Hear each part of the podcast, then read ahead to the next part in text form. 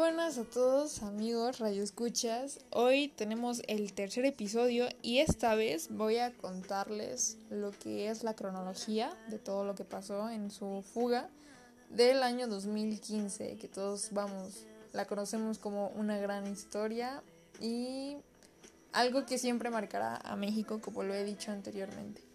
Espero que lo disfruten y los dejo a continuación conmigo misma, su servidora Citlali de la Luz. 8.37 de la noche del sábado 11 de julio del 2015. El Chapo Guzmán se está acostado viendo su mini televisión. Cinco minutos más tarde cambia de canal. A las 8.46 de la noche, un ruido de construcción de los que ya se habían regulado aquí en Primero Noticias interrumpe el audio de la cámara de seguridad. A pesar de la claridad del sonido, a esa misma hora en el centro de monitoreo del penal a cargo de los elementos de la Policía Federal, nadie se alerta cómo se muestra en este video los ruidos de construcción a través de las cámaras de seguridad. Aparentemente muestra señales de que es un martillo y se escucha al menos unas cuatro veces.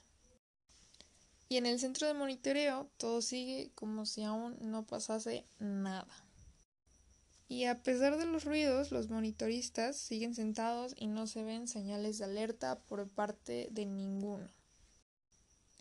A las 8.50 el Chapo decide pararse, estira su cobija y va a la letrina de la ducha mientras sigue el ruido. Instantes después, a las 8.51 de la noche, con 11 segundos, Guzmán Loera se acerca a la regadera y se escucha un ruido como si cayera tierra y se moviera una planta.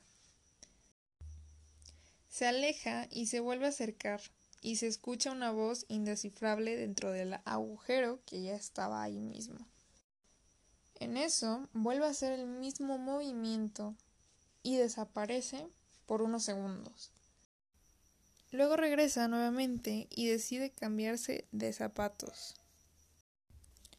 Es a las 8.52 de la noche con 14 segundos que entra en el túnel y de nuevo lo mismo el centro de monitoreo. Nadie parece estar preocupado por lo que se acaba de ver y mucho menos de escuchar.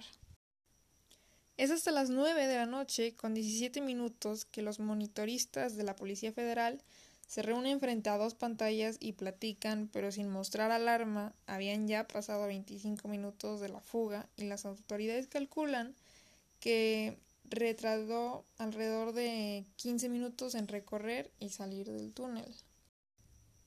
Vicente Flores Hernández, jefe de esa área, envía dos custodios a la celda, son Juan Ignacio 40 Orozco y Esteban Estrada Ramírez. Llegan a las 9 de la noche con 18 minutos y le gritan por su apellido. Segundos más tarde, 40 Orozco y Estrada Ramírez, los custodios, aparecen por completo en la imagen y hacen una revisión desde afuera de la celda y se comunican por radio.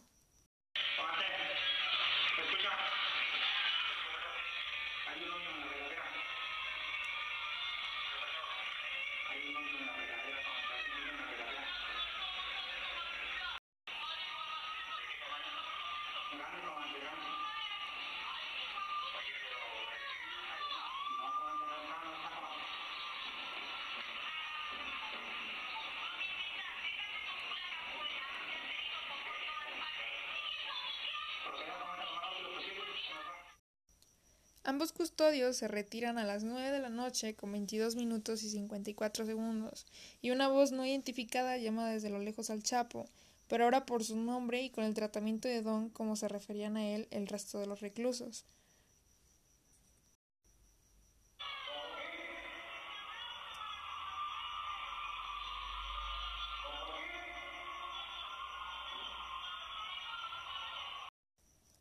Un minuto después, los barrotes de las celdas contiguas comienzan a ser golpeados, pero ese motivo no queda claro para los investigadores y deducen que los internos creyeron que Guzmán estaba sufriendo un infarto y que los funcionarios no les iban a impedir, por así decirlo, que estos entraran y podrían resultar ofensivos para los televidentes y para los radioescuchas. O escuchar todo lo que les voy a poner a continuación, pero Em, esta fue la conversación, o más bien los gritos que se escuchaban al fondo de la discusión.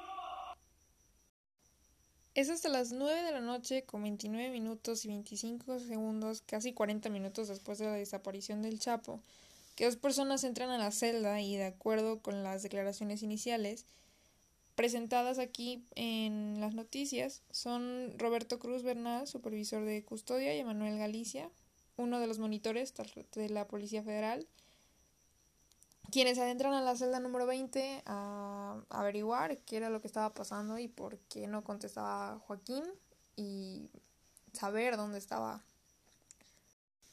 Ambos elementos se adentran al agujero mientras los gritos continúan y los golpes también de las celdas y otro elemento se adentra en la celda y espera instrucciones en la regadera tratando de esperar a sus dos compañeros.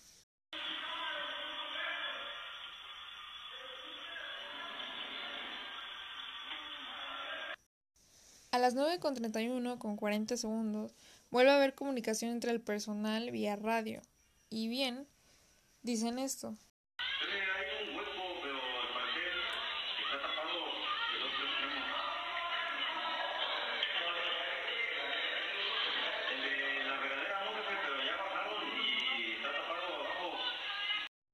De inmediato se escuchan una serie de golpes.